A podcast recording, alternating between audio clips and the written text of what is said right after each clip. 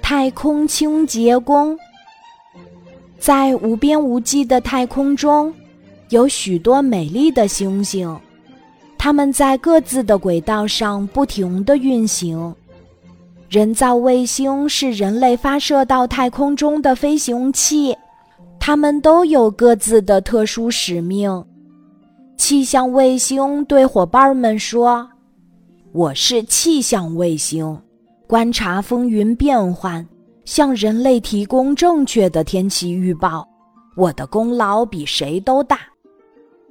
通信卫星不服气地说：“我通信卫星给人类转播丰富多彩的电视节目，还提供各种便利的通信方式，我的功劳最大。”军事卫星、科学实验卫星也都不服气。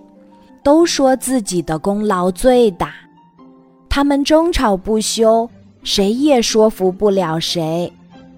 这时，他们看见一个怪模怪样的飞行器在地球同步轨道上运行，就问他是个什么东西。怪模怪样的飞行器笑着说：“我是人类派来的太空清洁工，专门打扫太空。”我由十二只空间垃圾箱组成，机械臂会轻而易举地抓住太空中的废弃卫星、火箭碎片和其他形形色色的碎片，把它们放进空间垃圾箱，将它们先分割切碎，然后坠入地球大气层烧毁。气象卫星疑惑地说：“人类。”为什么要专门研制你这个太空清洁工呀？太空清洁工用机械臂抓住太空中的一块碎片，轻轻放入空间垃圾箱后说：“人类把火箭、卫星、飞船接二连三地送出地球，太空垃圾也随之迅速增加。据科学估计。”目前，太空中的各种碎片有几千万个，碎片数量每年还在不断递增。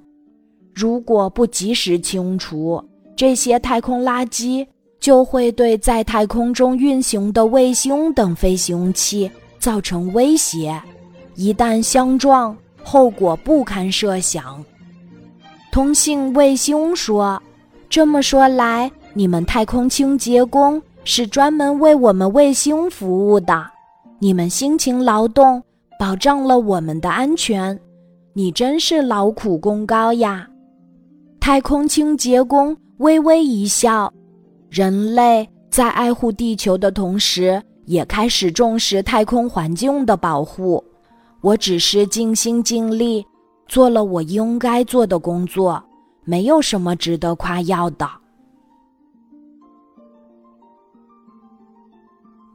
今天的故事就讲到这里，记得在喜马拉雅 APP 搜索“晚安妈妈”，每天晚上八点，我都会在喜马拉雅等你，小宝贝，睡吧，晚安。